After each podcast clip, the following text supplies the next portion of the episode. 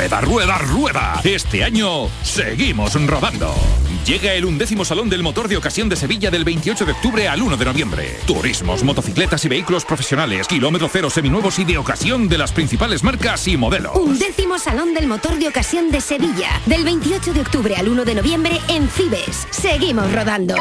Todo el deporte de Andalucía lo tienes en El Pelotazo de Canal Sur Radio. La información de nuestros equipos, las voces de los deportistas y los protagonistas de la noticia. Tu cita deportiva de las noches está en El Pelotazo, de lunes a jueves a las 11 de la noche, con Antonio Caamaño. Quédate en Canal Sur Radio, la radio de Andalucía.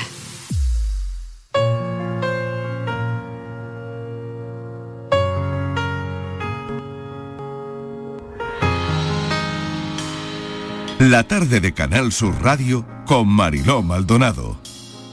Fue la verde luz que sale de tus ojos, esa luz que alumbra la distancia entre tú y yo, llena de esperanza mi renglón, esa luz que recompone lo que compone, salud.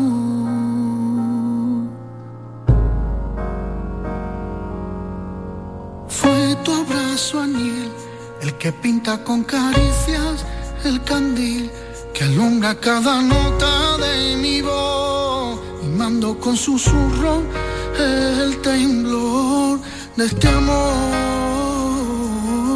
que se desboca si lo provoca este amor.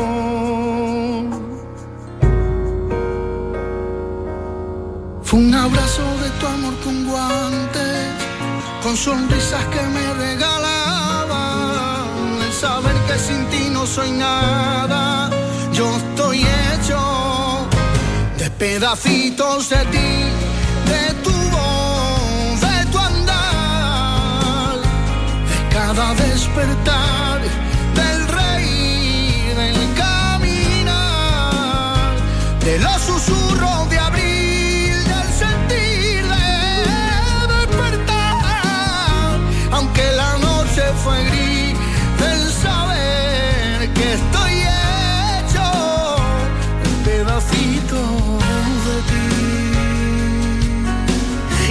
y 8 minutos de la tarde, Belén y Sergio querían ser unos padres felices. Lo son, vamos a hablar con ellos. Pero el 21 de marzo del año 2016 casi pierden a una de sus hijas. Alba cayó desde una tercera planta con 14 meses. Pero como van a oír a continuación, la pequeña Alba decidió quedarse. El 21 de marzo de 2016 casi perdemos a nuestra hija. Con apenas 14 meses, Alba cayó desde una tercera planta. Tras debatirse entre la vida y la muerte durante unas interminables semanas, finalmente Alba decidió quedarse con nosotros.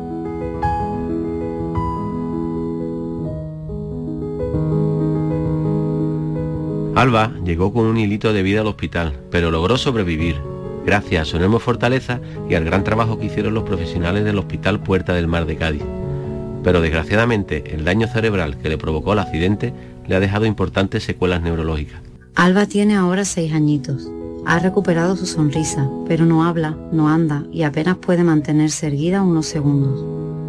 Para intentar recuperarla, los médicos nos recomendaron que la lleváramos a un centro especializado en daño cerebral adquirido, ya que lamentablemente los tratamientos que ofrece la Seguridad Social no son suficientes.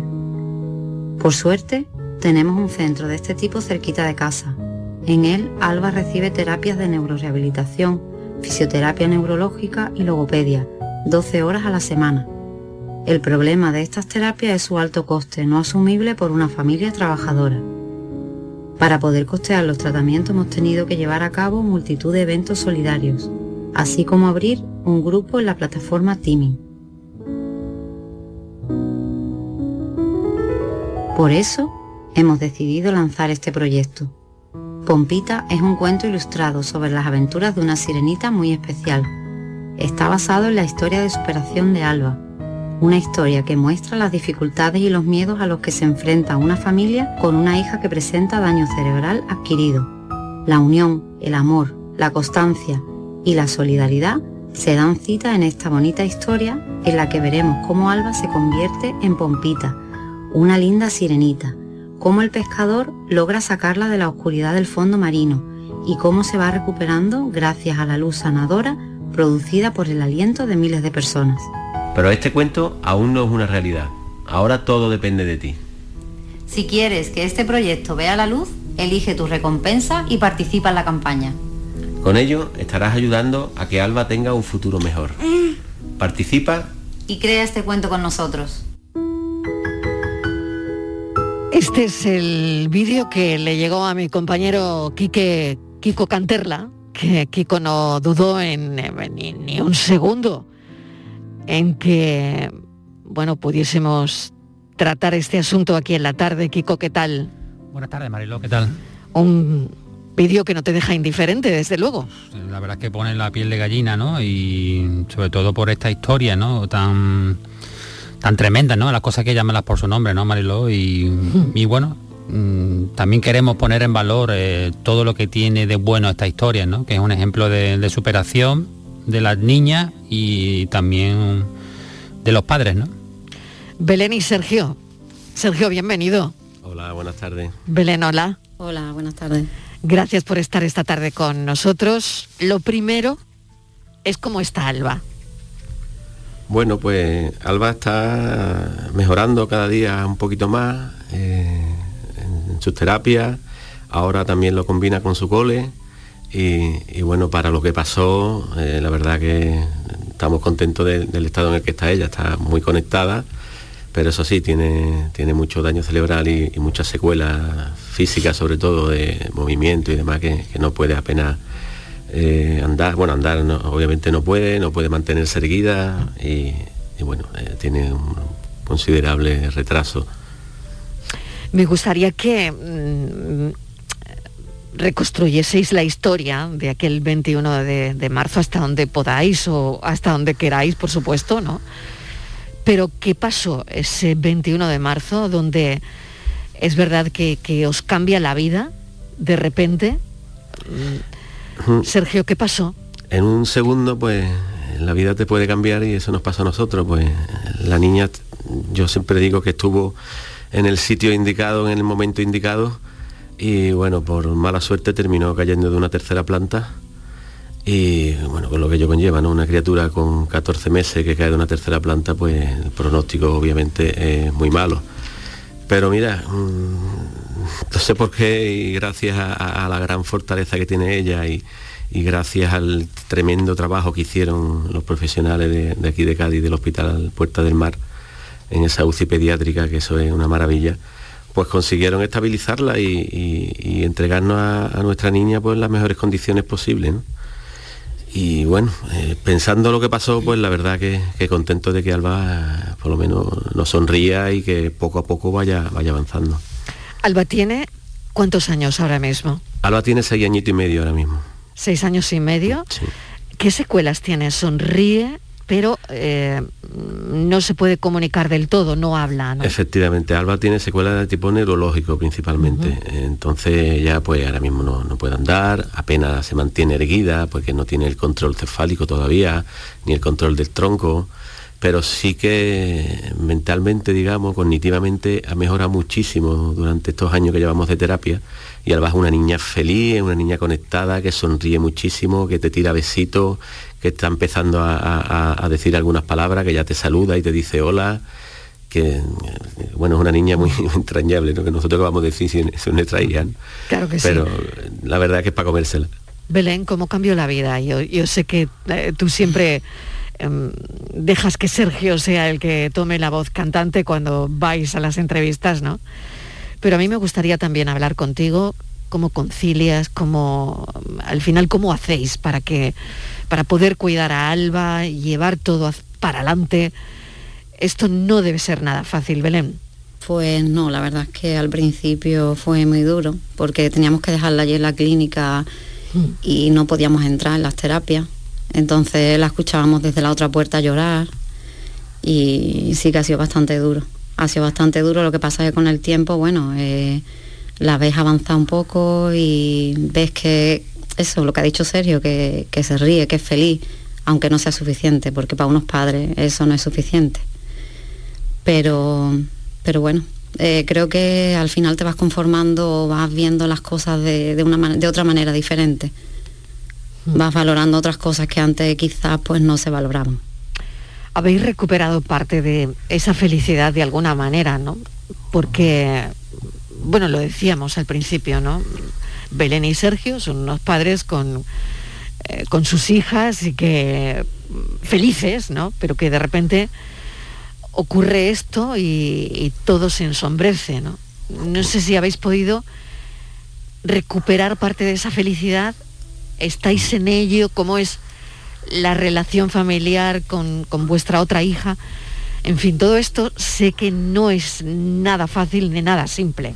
No, obviamente el día a día es muy complicado porque ya de por sí unos niños, digamos, sanos, el llevarlo hacia adelante con, los trabajos, porque aunque, aunque Belén eh, esté dedicada en cuerpo y alma a, cuidar de sus niñas y el que trabajo fuera soy yo, eh, nuestra situación todavía es un poco más compleja, ¿no? Y el día a día es difícil. Pero bueno, es lo que dice ella, pues nosotros pues es que no tenemos otra opción, es que la vida que nos ha tocado ha venido como ha venido y, lo que hay que hacer es hacerle frente, intentar eh, hacer todo lo posible por, por ella, para que ella mejore, para que nosotros, pues, si no ser felices, porque eso es un poco relativo, ¿no? Sí tenemos momentos de, felicidad y eso sí que es verdad que, los, hemos, los hemos logrado, ¿no? Después, de, después del accidente. Y un momento de luz es Pompita. Sí. Yo creo que ese es un, momento de luz donde, bueno, a través del cuento, eh, estáis contando la historia de Alba, vuestra historia, estáis concienciando por un lado, ¿no? Y, por otro también solicitando esa ayuda que también eh, os hace falta. Claro, eh, Pompita, bueno, es una historia que teníamos ahí en mente desde hace mucho tiempo y este año pues, se dieron las circunstancias para, para intentar lanzarla, ¿no? Entonces, Pompita no es ni más ni menos que un, reconocimiento a Alba como la lucha que, ha llevado, ¿no? Y también es un gran reconocimiento a toda la gente que nos ha ayudado en todo este tiempo, que tenemos una comunidad que, que es impresionante y, ha sido gracias a la solidaridad de la gente eh, con esas donaciones, a través de la plataforma que, abrimos y demás para las donaciones, y a través de toda la ayuda que hemos tenido, Pompita es un, claro homenaje a, esas personas, ¿no? y, de hecho el cuento pues está basado prácticamente en eso. La música em, que acompaña el vídeo que han podido oír los oyentes, además está creada sí para, para el cuento y, para el vídeo y para Alba, ¿no? Sí, es una música original que, que un amigo nuestro, un amigo mío desde pequeñito, que es pianista y, compositor, pues yo quería que, él metiera la música en, el vídeo de campaña y la verdad que, que no podemos hablar de la música porque es que nos emocionamos porque es una música tremendamente, no sé, es que consiguió tocar, eh, yo le explicaba más o menos lo que quería y consiguió dar en la tecla, pero vamos, de una manera, se ve que nos conoce, se ve que Juan, Juan Jaén, que ha sido el autor de la música, nos conoce.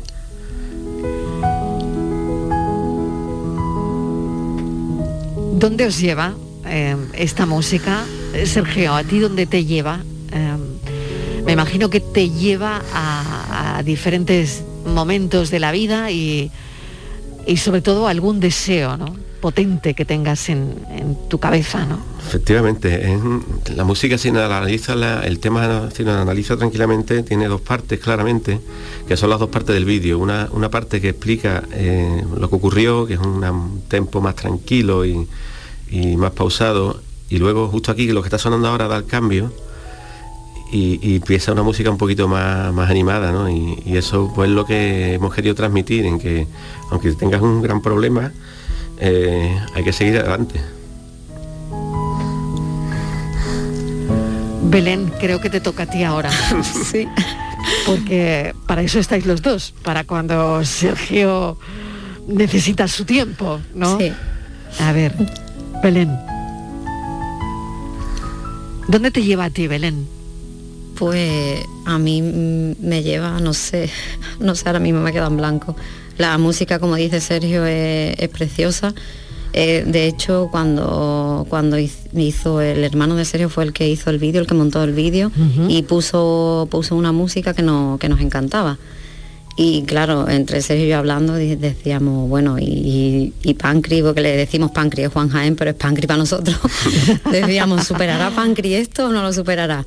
Y bueno, aquella noche cuando nos mandó la música, estábamos los dos solos ya, que las niñas habían quedado dormidas. Y cuando la escuchamos nos miramos y nos echamos a llorar. Porque lo superó y con crece. La verdad es que sí. ¿Tomamos aire? Sí. Los cuatro. Sí, Mariló, nos lleva, mira, sí. donde nos lleva, nos lleva eso a la esperanza, ¿no? A, no mm. perderla y, a intentar eh, hacer todo lo que esté en nuestra mano porque Alba tenga una vida mejor, ¿no?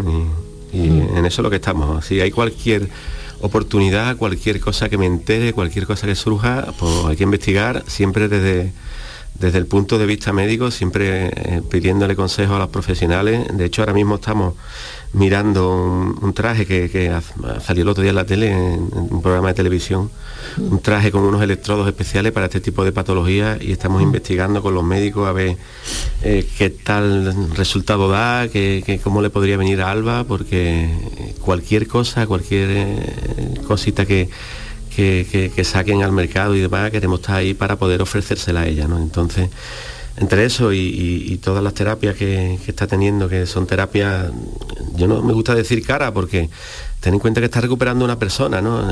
Eso no es caro, eso, eso vale oro. Pero claro, son terapias costosas que una familia normal y trabajadora como la nuestra, pues desgraciadamente no nos podemos permitir.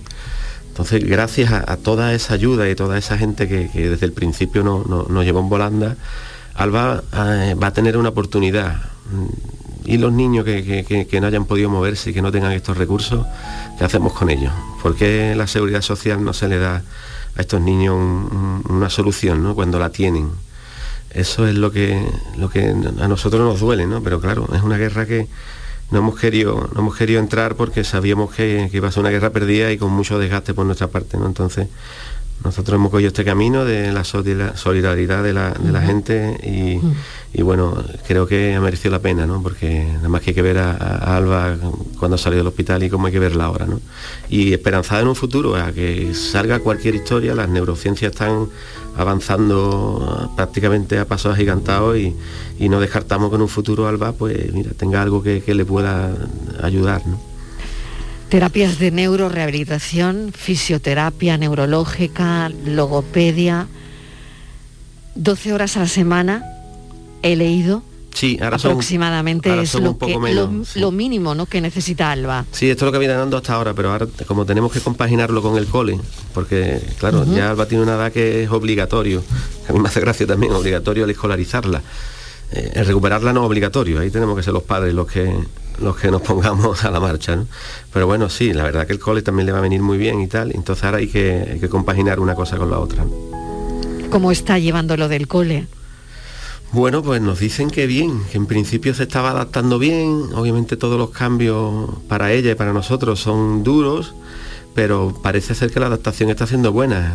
Nos mandan muchos vídeos y muchas fotos porque, claro, nosotros tenemos mucho miedo y demás, y las profesionales que trabajan allí pues no lo ven en los padres y la verdad que nos ayudan eso, mandándonos vídeos de ella en clase, riéndose y pasándoselo bien y eso es lo que bueno, nos deja un poco más tranquilos.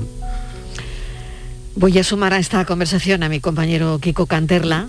Kiko, esta mañana, Kiko y yo hablábamos que es cierto que hay cosas que él y yo tampoco entendemos. Pero por eso estáis aquí, precisamente, pues para contar lo que necesita Alba y para contar cómo es vuestra vida, ¿no? A pesar de que haya cosas que difícilmente se puedan entender.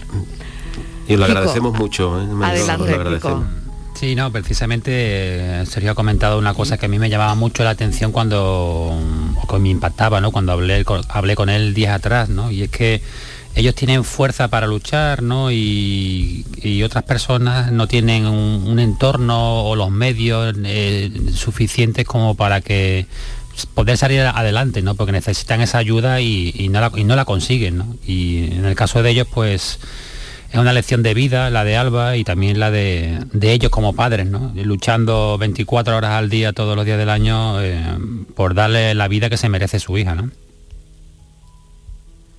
Sí, Sergio.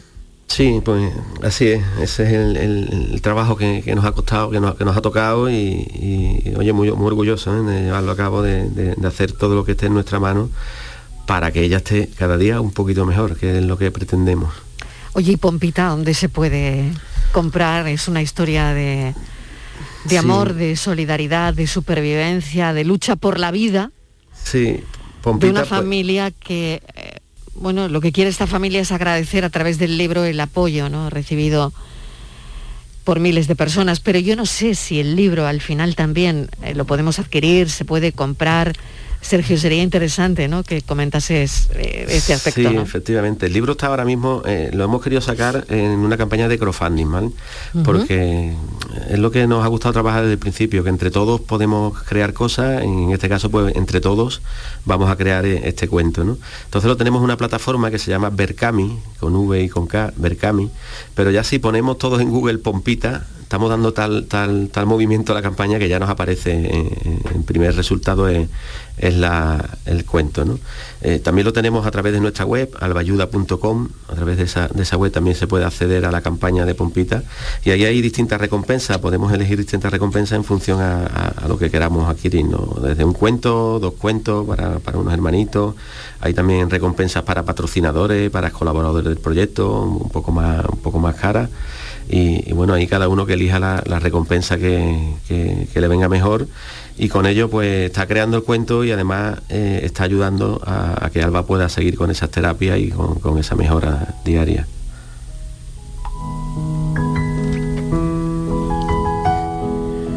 Yo voy a agradecer enormemente que hayáis estado aquí. No sé si se os queda algo en algo que contar o algo que queráis eh, transmitir a través de mm. Radio Pública de Andalucía. Em, los micrófonos los tenéis abiertos para, para vosotros.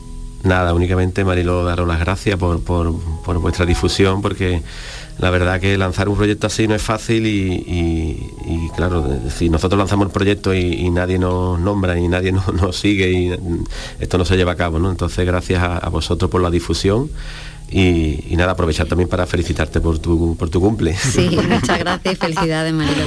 Mira qué día, ¿eh? mira qué día, qué día, más completo, eh, eh, tan bonito, ¿no? Hablando de, solidaridad, de algo tan bonito como, como es la solidaridad. Porque a veces es verdad que estas historias pesan, que pesan mucho, los historiales médicos, sobre todo cuando se trata de un accidente y se trata de una niña de, de seis años, y, queríamos contarlo.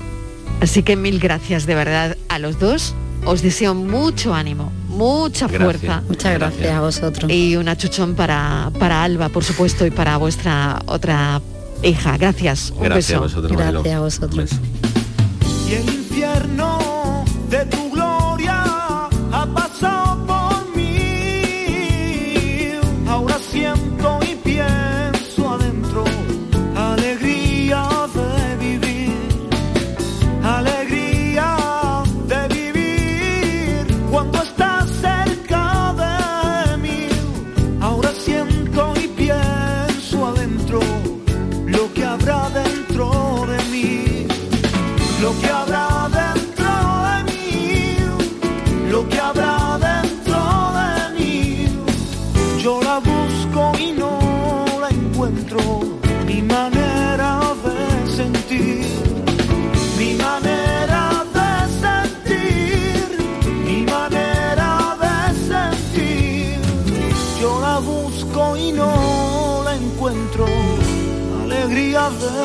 de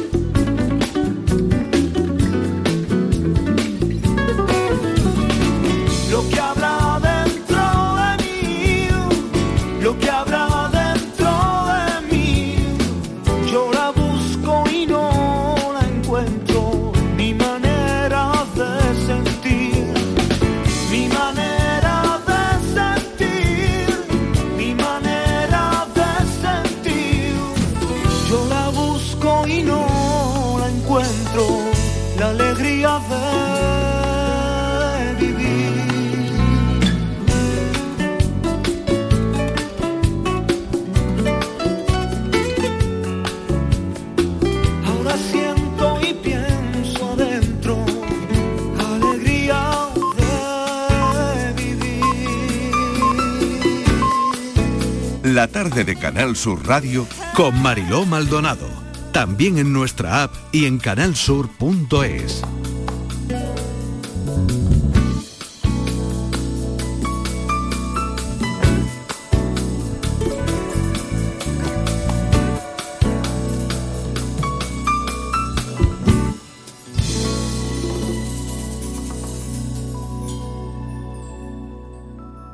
Vente a Dimarsa, ponte en mis manos y dile chao, dile chao, dile chao, chao, chao, empieza ya. Tu autoconsumo, nuestro petróleo es el sol. Di que sí. Únete al cambio. Dimarsa.es Tiñe de azul tu otoño. Ya están aquí las nuevas actividades del Acuario de Sevilla tiburones a medianoche, el lado oculto del acuario y las exclusivas cenas entre mares. Ahora, además de visitarnos, podrás vivir diferentes experiencias. Más info en acuariosevilla.es. ¿No conoces todavía Canal Sur Podcast? Descubre nuestra nueva plataforma digital de contenidos especializados, exclusivos, de producción propia, como La Guardilla Vienesa. Un viaje a la mente de algunos de los compositores más transgresores de la historia de la música clásica. Desde Austria, con el violinista andaluz Juan Velázquez. Canal Sur Podcast. La tuya. Rueda, rueda, rueda. Este año seguimos rodando. Llega el undécimo Salón del Motor de Ocasión de Sevilla del 28 de octubre al 1 de noviembre. Turismos, motocicletas y vehículos profesionales, kilómetro cero seminuevos y de ocasión de las principales marcas y modelos. Undécimo Salón del Motor de Ocasión de Sevilla del 28 de octubre al 1 de noviembre en Cibes. Seguimos rodando.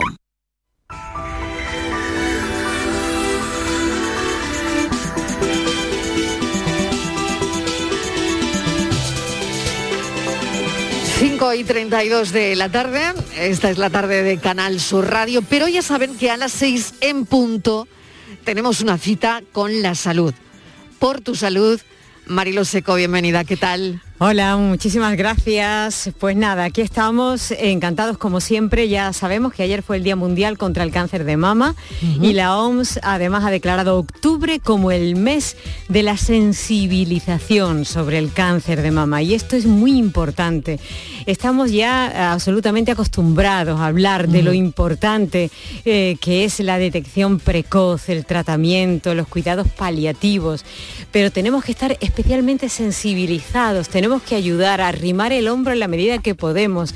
Necesitamos tener una palabra eh, clave eh, metidas eh, todos en el cerebro. Hay que acompañar a la persona que está enferma y hay que saber cómo hacerlo para, para conseguir que, ese proceso sea lo menos doloroso y lo menos difícil posible. Nosotros, como siempre, vamos a tener invitadas aquí en el estudio que son especialistas. Vamos a tener a Carmen Beato, ella es oncóloga, en el Virgen del, Rocío de Sevilla. Tenemos también a Raquel Calero, ella es psicooncóloga. Vamos a ver en qué consiste eso y cómo nos puede ayudar.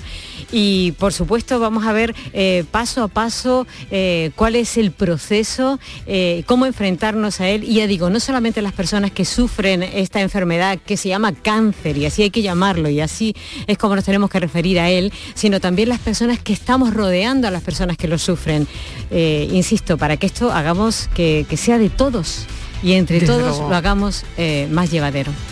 Desde luego, Marilo, es verdad que mm, ayer fue el Día Mundial, un día señalado en el calendario. Me alegro mucho eso que, me cuentas sobre el mes de octubre. Eh, yo creo que es muy importante concienciar no solo un día, ¿no? Claro. Eh, solo el año pasado se diagnosticaron en Andalucía más de 5.700 casos, de los que 33.000 eh, se detectaron en todo el país y 5.700 en Andalucía. La verdad es que es alta la cifra, ¿no? Es muy eh, alta la cifra. Es muy alta. La detección precoz está íntimamente relacionada con la supervivencia. La autoexploración, que no todo el mundo tiene el acceso al médico tan fácil como muchos de nosotros lo vemos. Exactamente. Ayer oíamos eso de si se coge a tiempo, claro. si se coge a tiempo, nos podemos salvar. Por supuesto. Si se coge a tiempo, la supervivencia está en un 98%. ¿no? Es mucho. es mucho, así Hemos que eso es muy interesante, exactamente. Hemos avanzado mucho y yo creo que por ahí irá, irá la tarde hoy Claro que sí, claro en que el sí. programa. Y la Eh, incidencia, que también es informativa y, y, por supuesto Claro. esperanzadora, no te Claro. quepa duda. Te, te decía que la incidencia también es importante. Fíjate, hemos Claro estado sí. hablando de la incidencia de la pandemia, no dejamos de hablar ni un momento, ¿no? De la incidencia del coronavirus, pero la incidencia en el cáncer de mama es mayor a partir de los 50. Y hay un dato que a mí me parece muy interesante, que eh, escucharé el programa, por supuesto, es que crece en las mujeres menores de 40, ¿no? Sí, efectivamente. Y, y es muy interesante ver por qué, ¿no? ¿Qué, qué está pasando, ¿no? Porque crece en mujeres menores de 40, en fin, yo creo que, que todo esto es muy interesante y no me pierdo el programa a las 6, Mariló. Pues te esperamos, Mariló, a ti y a todos los oyentes, claro que sí. Mil gracias, a partir de las a ti. 6 de la tarde. Hasta ahora. Adiós. La información de tu equipo, los deportistas de los clubes que son noticia, los entrenamientos y fichajes, las voces de los protagonistas. El deporte local que más te gusta está en la jugada, de lunes a jueves desde la una de la tarde. Quédate en Canal Sur Radio. La radio de Andalucía. La tarde de Canal Sur Radio con Mariló Maldonado.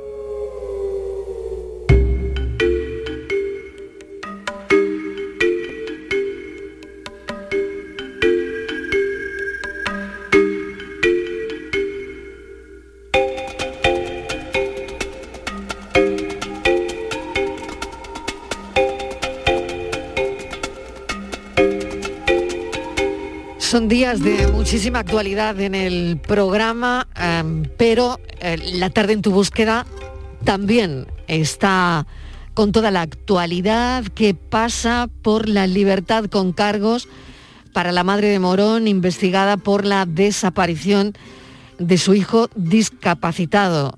Vamos a abordar el asunto enseguida. Voy a saludar a Luis Algoró. Luis, bienvenido. ¿Qué tal? Buenas tardes, feliz cumpleaños, Mariló. Muchísimas gracias, muchísimas gracias.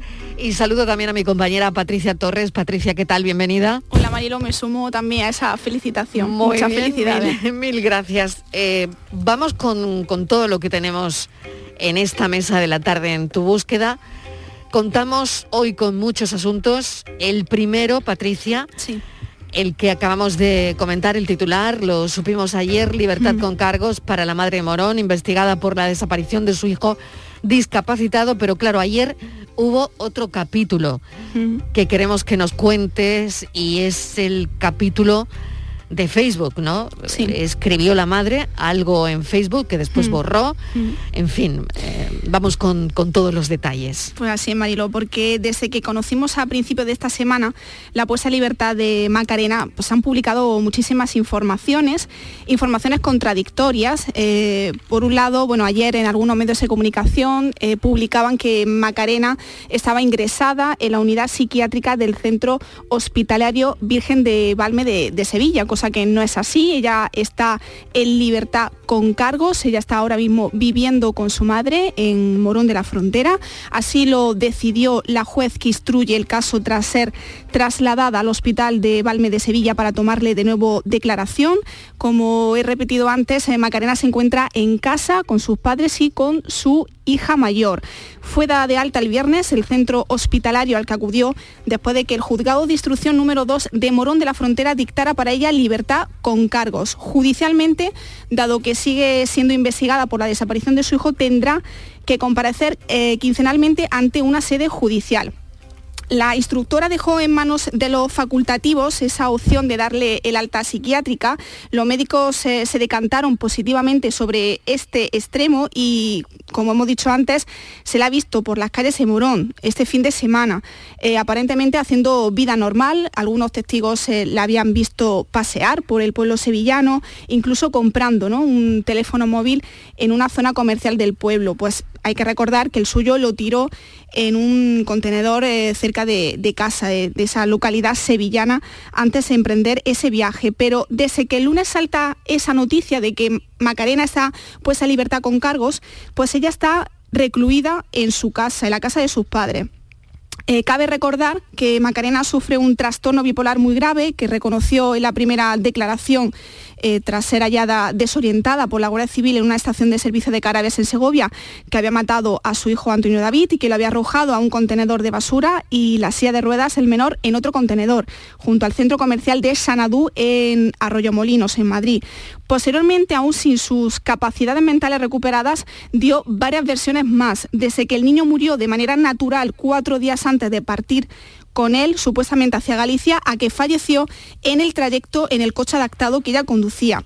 Pero lo que más nos ha llamado la atención, eh, Mariló y Luisa, es que sale de ese centro psiquiátrico y una de las primeras cosas que hace es publicar un mensaje en su cuenta de Facebook, eh, esa publicación que luego borró a las eh, pocas horas y sin embargo eh, nos llama la atención porque da unos detalles sobre la supuesta muerte de Antonio David. Ayer leísteis la carta, pero vamos a recordar a los oyentes eh, esa publicación que dice lo siguiente.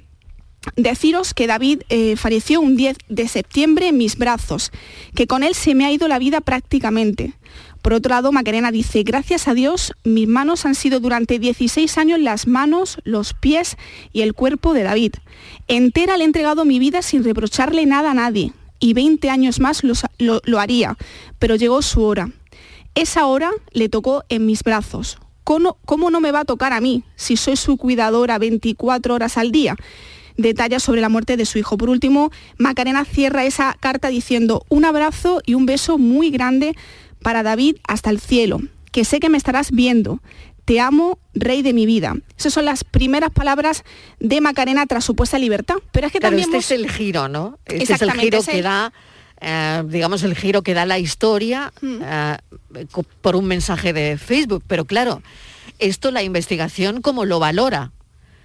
Pues y, la, sorpresa para la investigación, tanto como para su familia, ¿verdad, Patricia? De hmm. que no recuerde lo que pasó con su hijo y sin embargo sí recuerde algunas veces ha dicho que no lo recuerda y recuerda aspectos tan concretos Como el de lo que ocurrió ese día. Claro, me parece dificilísimo. Es algo complicado de analizar. ¿eh? Porque al final eh, mm, ella no ha confesado nada ni ha vuelto a hablar. Lo único que se sabe ha sido ese mm, eh, mensaje que, deja en la cuenta, en su cuenta de Facebook, que después borra, pero no hay ninguna novedad más, ¿no? Eso es lo único que tiene ahora mismo la investigación, ¿no? Exactamente, Marilo, pero es que además, cuando se publica esta carta de Macarena, también hemos conocido las primeras reacciones, como la del padre del niño desaparecido, que ha publicado a través de un comunicado eh, un, pues un, bueno, unas palabras que paso a leer. No entiendo cómo la en teoría asesina confesa de mi hijo está en libertad tomando café, paseando y comprando como si no hubiera pasado nada. No entiendo cómo puede estar tan tranquila. No entiendo nada. Yo estoy que no vivo, no descanso, no tengo paz. Estoy recluida en casa para no verla. No quiero cruzármela. No sé cómo ella reaccionaría. Tengo tanto desconcierto. Solo quiero saber dónde está David, encontrarlo y abrazarlo. Lo echo tanto de menos. No entiendo esta decisión judicial. No entiendo a los médicos. No entiendo cómo acordarse de la clave del Facebook y no saber dónde está David. Quiero creer que todo esto tiene un objetivo cuyo resultado es encontrar a mi hijo y que yo no alcanzo a comprender.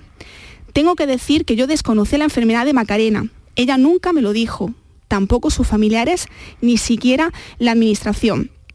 Tengo la esperanza de que mi hijo está vivo. Pienso que Macarena lo ha ocultado en alguna parte, ya que según me he enterado por la prensa, los servicios sociales iban a actuar, cosa de la que nadie me informó. Imaginaos, no entendemos nosotros tampoco la decisión judicial. Sí, bueno, es que no lo sé, al final eh, eh, es, todo tan extraño y es un giro además surrealista, eh, lo nuevo de Facebook, además, el mensaje nuevo, ¿no? Mm, Entonces, lo único importante es que ahora mismo no hay ni rastro ni rastro ni se sabe el paradero del menor. Nada. La policía sigue, continúa, Mariló, con la investigación. Ahora la científica está trabajando en el vertedero de Valdemín Gómez en Madrid, por si hay algún rastro de, la silla de ruedas del pequeño. Pues seguiremos esperando y seguiremos pendientes de este caso, como no puede ser de otra manera. Vamos con otro. Buscan a un hombre desaparecido en Granada. Um, es una persona de 90 años, Luis. Así es, las asociaciones han alertado de la desaparición de Jesús Roberto Martínez. Es un hombre de 55 años de, edad, al cual se le pierde la pista el pasado miércoles 6 de octubre, eh, como decía Mariló, en Granada capital. Es, eh, por aspectos físicos, es calvo, mide unos 75 metros y es delgado, tiene los ojos castaños y necesita medicación. Es importante que él salía en su propio vehículo y ese vehículo que presumiblemente es el que conduce y el que cogió ese día es un Mercedes SLK 200 230 gris perlado con una matrícula que paso a decir por si alguien viera el vehículo nos puede ayudar a saber el paradero también de Jesús V5886 GS. Hasta el momento no tenemos ninguna novedad del caso, vamos a estar como siempre muy pendientes. Recuerden eh, Jesús Roberto Martínez desaparecido en Granada. 55 años, una semana también sin noticias de Nuria López con discapacidad intelectual desaparecida en Almería. Nuria López tiene 21 años y como bien decías, discapacidad intelectual. Le preocupa mucho a la familia que debido a su discapacidad no cuenta con las herramientas necesarias para hacer frente a una situación de riesgo o de urgencia si se encontrara en una situación así. Lidia, prima de Nuria, afirmaba en esta casa, en Canal Sur, pero en televisión, que las últimas noticias que tiene la policía es que estaba el pasado martes en Aguadulce, donde la dejó un taxista sobre las 10 y media de la mañana. Su familia la ha buscado por toda Almería, pero no han encontrado aún nada. El día anterior a su desaparición, ella se encontraba en casa de una prima de su madre. Esta señora salió esa mañana y al volver ya no estaba media mañana Nuria. Se dejó el teléfono en casa y eso sí, llevaba un bolso con su DNI y apenas 50 euros. La única pista ha sido de un chico que dijo verla aquella tarde por la zona del Zapillo en Almería, pero no la encontraron. Ese testigo fue quien avisó de la ropa cómo iba vestida, ya que la familia no la vio salir de casa. Llevaba una sudadera rosa, pantalón negro, bolso negro y zapatillas blancas. Por las cámaras de seguridad, eso sí, la policía pudo verla en Benaduc sobre las 2 de la madrugada, además de, como decía anteriormente, en Agua Dulce ese mediodía. En ambos lugares se le vio bajar de un taxi y deambular pero siempre se le ve sola, aunque la familia pueda pensar que se haya refugiado en casa de algún amigo o amiga, en todas las imágenes se le ve sola, desde ese día ya no se le ha visto más y nunca estaba acompañada. Así que seguimos buscando a Nuria, que recordamos, además tiene una discapacidad intelectual y por lo tanto necesita una protección mayor quizás eh, bueno, que otro tipo de personas y por tanto estaremos muy pendientes de lo que ocurra en Almería. Por supuesto, ya saben los oyentes que no solo nos ocupamos de los casos que tienen o tenemos aquí en Andalucía, sino también del resto del país cuando vemos un caso que bueno, pues que necesita que del que hablemos y, y, sigamos la pista, bueno, pues lo hacemos en nuestra redacción también. Y hoy nos vamos hasta Toledo, porque vamos a recordar el caso de Roberto García, Desapareció el 18 de febrero de 2019, después de dos años de búsqueda. La Guardia Civil parece que ha encontrado una línea de investigación no sé, Patricia, eh, ¿qué línea de investigación está siguiendo? Sí, vamos a recordar el caso de Roberto, este hombre de, 63 años, aguacil jubilado, que desaparece hace más de dos años en Casa Rubio del Monte, Toledo, cuando fue a ver el fútbol con su hermano, como hacía muchas veces. Salieron del bar y se despidieron, pero Roberto nunca llegó a casa. Los familiares de este hombre se percataron de su desaparición casi al instante. Lo llamaron constantemente sin obtener respuesta y se empezaron a preocupar ante su ausencia. La familia de Roberto tenía muy claro que no se trataba de una desaparición voluntaria, una teoría que la Guardia Civil secundó rápidamente cuando descubrieron que a la cuenta corriente del desaparecido le faltaba dinero. Tres meses después, un vecino fue detenido por extraer dinero con una tarjeta bancaria de Roberto en dos ocasiones. Además de un delito continuado de estafa, la Guardia Civil lo acusó de la desaparición de Roberto. Este hombre llegó a ingresar en prisión de manera preventiva, pero fue puesto en libertad cuatro meses después por la falta de pruebas que lo incriminasen. Después de dos años de búsqueda y de mucha inquietud por parte de la familia, ahora todo ha dado un giro. Se han retomado los interrogatorios y un nuevo testimonio ha permitido empezar de nuevo con el caso. La familia se muestra esperanzada ante las últimas novedades del caso y ha hecho suya la frase que siempre les dijeron los investigadores. Lo encontraremos. Con el tiempo, la verdad sigue siendo verdad y la mentira no se sujeta igual. Vamos a hablar con Almudena, que es sobrina de Roberto. Almudena, bienvenida. Hola, Almudena. Hola, buenas tardes. Buenas tardes, gracias por acompañarnos, gracias por estar con nosotros. Esto es muy extraño, ¿no? Roberto García lleva dos años desaparecidos. La Guardia Civil sigue investigando. Mm, eh, tras una pista nueva, parece, ahora nos cuentas, ¿no? Pero claro, cuando em, él deja, tu tío deja eh, su coche, ¿no? El, el todoterreno que se encontró eh, mal apalcado, ¿no? En una circunstancia muy extraña, ¿no? Él era, eh, contáis, una persona muy meticulosa, muy rutinaria. Esa manera de aparcar probablemente no, no era suya. Esta es otra de las cosas que comentáis, ¿no? Sí, claro, a nosotros nos llamó la atención días después, porque es verdad que nosotros, la última vez que se le vio a mi tío es el domingo 17, y, con mi tío, eh, es verdad que estuvo por la mañana, por la noche vio el fútbol, pero él salió de allí eh, sin mi otro tío. Entonces, eh, bueno, ahí se le pierde la pista y nosotros vemos el coche mal aparcado, esto fue el domingo, cuando la última vez que se le vio, lo vemos mal aparcado el miércoles aquí en mi pueblo, a seis kilómetros del suyo, y mal aparcado, como bien dices, pues eso, entre dos, entre dos plazas de, aparcamiento, y eso nos, nos, llamó bastante la atención eso, y nos llamó bastante la atención que estuviera ahí, y que no viniera a vernos a nosotros a casa, porque siempre que venía aquí, pues venía a ver a mi padre, a su hermano, siempre venía, por lo menos a decir hola, a saludar, siempre. Y sí, nos chirrió. Patricia. Sí, eh, Almudena, buenas tardes. ¿Qué conocéis sobre bueno, pues este testimonio que pueda aportar pistas importantes para dar con el paradero de tu tío? A ver, nosotros no sabemos a ciencia cierta si como tal esto es así.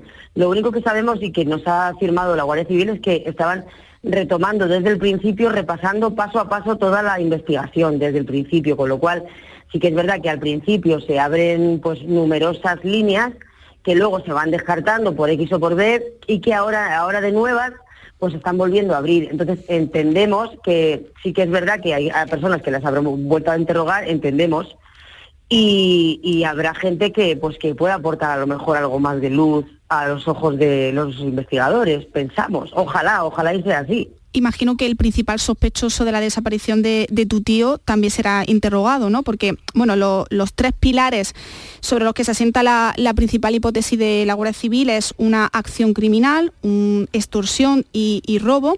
Y claro, el principal sospechoso nunca colaboró con los investigadores y siempre negó su participación en la desaparición de tu tío. Y lo que más me llamó la atención, esa declaración almudena, es que, y además que no convenció a, a la familia, es que él había encontrado en la calle la tarjeta de crédito de tu tío y con el número PIN pegado.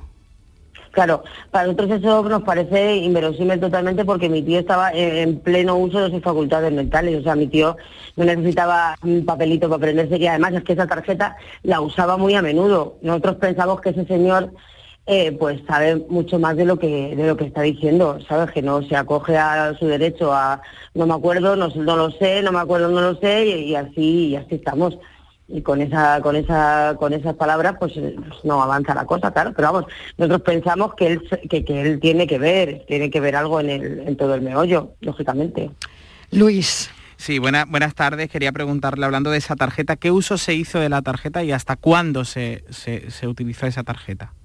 A ver, yo exactamente eh, de fechas exactas no lo sé, pero yo sé que fue eh, nada más desaparecer. Si él desapareció el 17, pues eh, o sea, los días de después se hicieron cuatro retiradas de dinero, mm. dos, dos, todas de 300 euros, porque era, me imagino que sería el máximo que tendría puesto mi tío para sacar.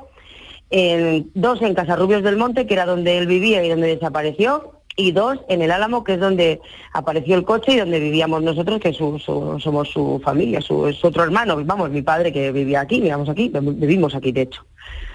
Claro. Entonces 1.200 euros en total. Y, y, en, distintos, en distintos lugares, ¿no? En dos cajeros diferentes, dos en uno y dos en otro, de caja rural. Claro, que, que, pensáis que, que, eso se hizo a posteriori de la desaparición, o sea, que no, que no fue un recorrido que hiciera con el vehículo y con, en este caso, con, con Roberto, ¿no? No, no, de hecho, de hecho se le ve las cámaras y se le ve a él solo, Era verdad, era solo. Se le ve solo, sí, se le ve solo a él. Pero Almudena, ¿tú crees que hay la importancia de las cámaras también, Claro, sí, porque gracias a, las cámaras, a las grabaciones de las cámaras de seguridad y tras ese intenso trabajo que realizaron los investigadores, llegaron a identificar a esta persona, porque él acudía tapado con un pasamontaña al cajero automático y, sacó eh, dinero con la tarjeta de Roberto. Pero ¿vosotros creéis que hay ah, más implicados, además de este hombre? A ver, yo, yo personalmente creo que sí. Y personalmente creo que la policía no es tonta. Y mm, si a mí me dicen que están en ello y que lo van a encontrar y que tal y tal, pues, pues pienso que sí. Si no, mm. o sea, pienso que ellos, eso, pues que la policía no es tonta y que, y de hecho es que ya es algo, para ellos es algo ya personal. Me lo han dicho ellos, de hecho vienen a verme. Mm. Cuando falleció mi padre, que el pobre se quedó sin encontrar a su hermano y se fue diez meses después, eh, vinieron a su vinieron a su a su eh, funeral y están con nosotros siempre vienen aquí a verme a mí a mi puesto de trabajo a hablar conmigo y me lo dicen esto es algo personal nuestro ya Almudena esto es una cosa una esquinita y y ya está y lo van a lo van a van a sacar lo van a sacar yo estoy yo estoy totalmente esperanzada y agradecida porque en mi caso en mi caso la investigación pues no es verdad que se ha quedado un poco así parada, eh, pero, pero yo estoy muy esperanzada, sí que sí. Te agradecemos enormemente, Almudena, que hayas estado con nosotros. Un abrazo enorme para, para toda la familia y seguiremos en la tarde en tu búsqueda muy pendiente también de este caso. Así que muchísimas gracias. Un saludo. Gracias a vosotros que dais voz a, a todos estos casos que necesitamos, eso, voz. Muchas gracias. Gracias. Un abrazo. Un abrazo, un abrazo, un abrazo Luis. muchas gracias. Muchas gracias Marilo, Patricia. Un gracias beso, Patricia. Un beso, Marilo, gracias. Y me quedo con esto último que decía Almudena, ¿no? Voz, voz es lo que mm. necesitamos, ¿no? Exacto. Pues aquí la tienen. Gracias. Pensamos.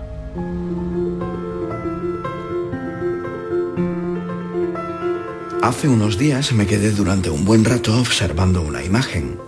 Era una cabra montesa en lo alto de un desfiladero donde sus ojos fijaban saltar al otro lado de un precipicio de miles de metros de caída al vacío. Por su tiempo de espera, deduje que para el animal, pese a su fortaleza, destreza y equilibrio, era algo difícil de realizar.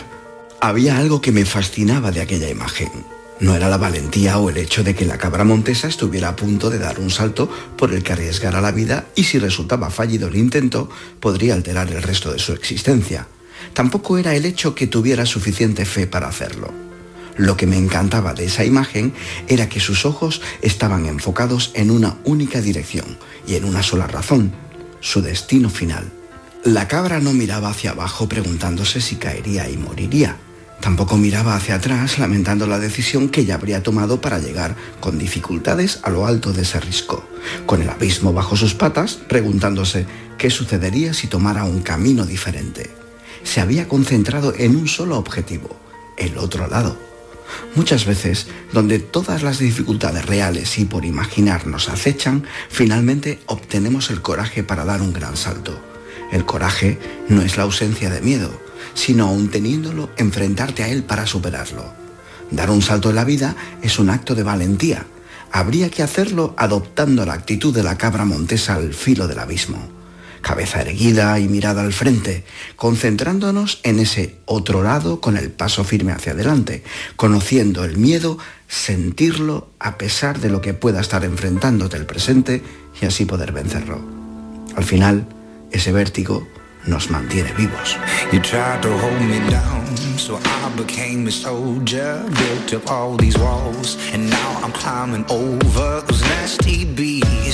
Are tempting me. Oh Lord, but I ain't going back. You take me for a fool, that doesn't make me foolish. Told me I was en nuestro pensar mejor tenemos la mirada de un cineasta, lo acaban de oír. Daniel Ortiz en Trabasaguas. Somos un punto en el universo, a eso me lleva el pensamiento de Daniel, ¿no? Somos eso, un punto en el universo, en, la rueda de lo efímero, muy conectados, eso sí, aunque muy solos, por otro lado, ¿no? Ha sido un día de muchas cosas, de muchas emociones. Mañana seguimos para quienes hayan decidido escucharnos hoy. Ojalá, ojalá volváis mañana. Te contamos la vida desde las 3 en punto de la tarde. Gracias por estar ahí. Adiós.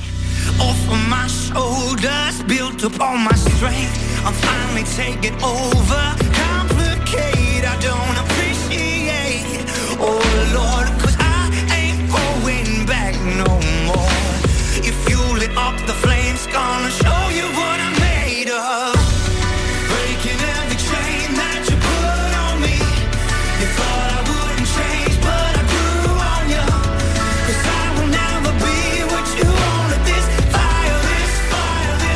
La tarde de Canal Sur Radio con Mariló Maldonado.